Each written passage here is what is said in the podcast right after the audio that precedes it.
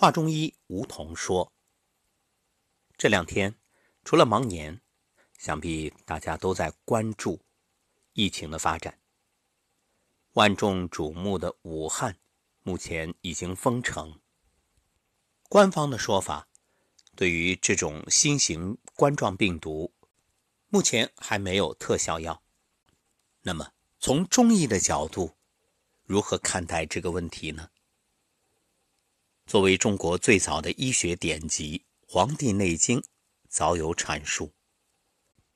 在《黄帝内经·素问》中有这样一段描述：“帝曰：气相得而病者何也？”岐伯曰：“以下临上，不当位也。”帝曰：“病生之变何如？”岐伯曰：“气相得则危，不相得则甚。”从天干地支阴阳五行来变。己亥土运不及，土弱则火旺，金弱。地支亥水，上半年厥阴木风司天，地支六气木旺，直克运气弱土，成刑天之势。下半年在全之气少阳向火主事，火气过盛。形成干燥暖冬之后，纵观己亥，火旺金弱已成定势。冬至后，生发之气回归，嫩木暗涌，催动燥火，形成火毒。火毒属阴，不生阳土，专克肺阴。金弱者首当其冲，火旺者易受牵连。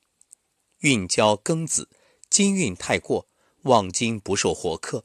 但少阴君火司天尚有余力，时至过半，阳明燥金在旋，肺经大旺，火毒偃其息骨，顿然而消矣。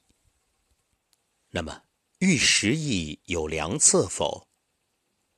法有其三：一曰避，二曰养，三曰调。所谓避，避开人众之处。避开喧闹场景，避开火旺之地，避开金弱之居，避开木火之气。所谓养，静心养性，勿焦躁，戒伤悲，生智慧，行诚信。如此这般，则水旺克火，土旺生金，得身自健矣。正气存内，邪奈我何？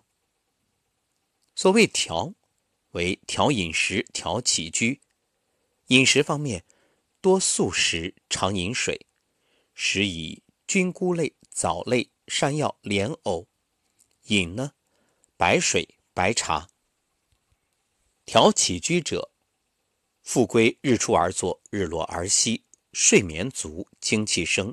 精生则气足，气足则脉活，脉活则体健，健则免疫强盛，百病可防矣。人有六十。眼、耳、鼻、舌、身、意，这是人体内环境与外环境连接的通道，更是人体疾病防患于未然的通道。这其中啊，眼、鼻、舌，不用多言，大家都知道要重点防护。口罩脱销已经说明这一点。那么，有人会问了，耳、身、意又体现在哪里呢？当然，就是我们前面所讲的闭与养。关于耳，这里呢包含两方面的信息啊。一个呢，不信谣言，这个和后面的意是有连接的。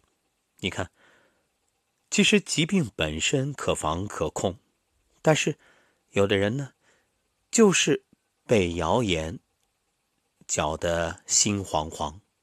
而这份惶恐，让你心不安，导致风声鹤唳、草木皆兵。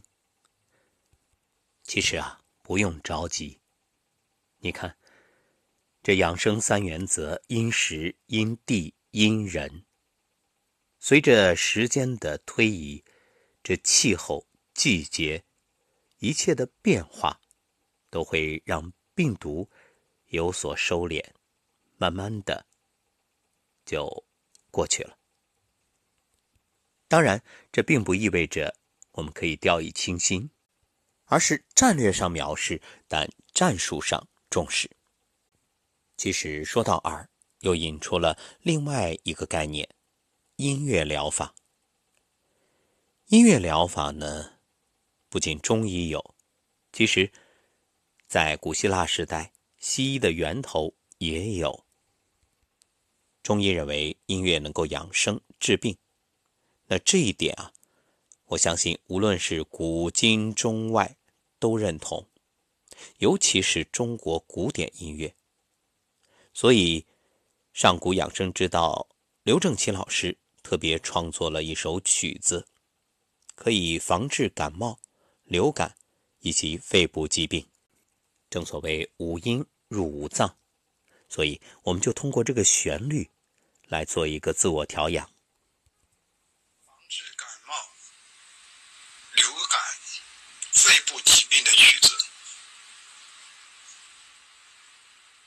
嗦哆哆来咪咪发咪来哆，嗦哆哆来咪发咪。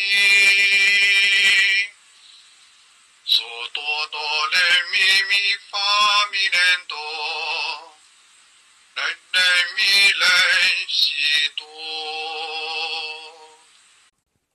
再说这个意，意就是意志坚定，同时正心正念。面对突然而来的疾病，人们大多呢会从慌乱到想要立刻解决，祈求万全和速成之策。其实想想，这不正是大自然给我们的提醒吗？当我们对于自然缺乏敬畏，对于生命没有尊重，就引发了当下的恶果。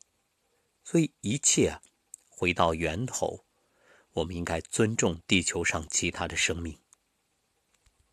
正如现代医学研究发现，每一种动物，它都有相应的病毒，将其作为自然宿主，共生共存。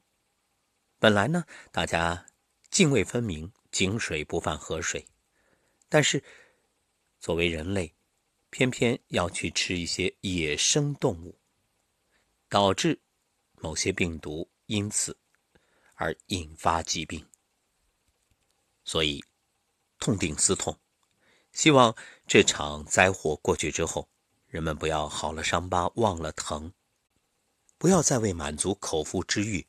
而大肆践踏动物的生命，让我们携手同行，共克时艰。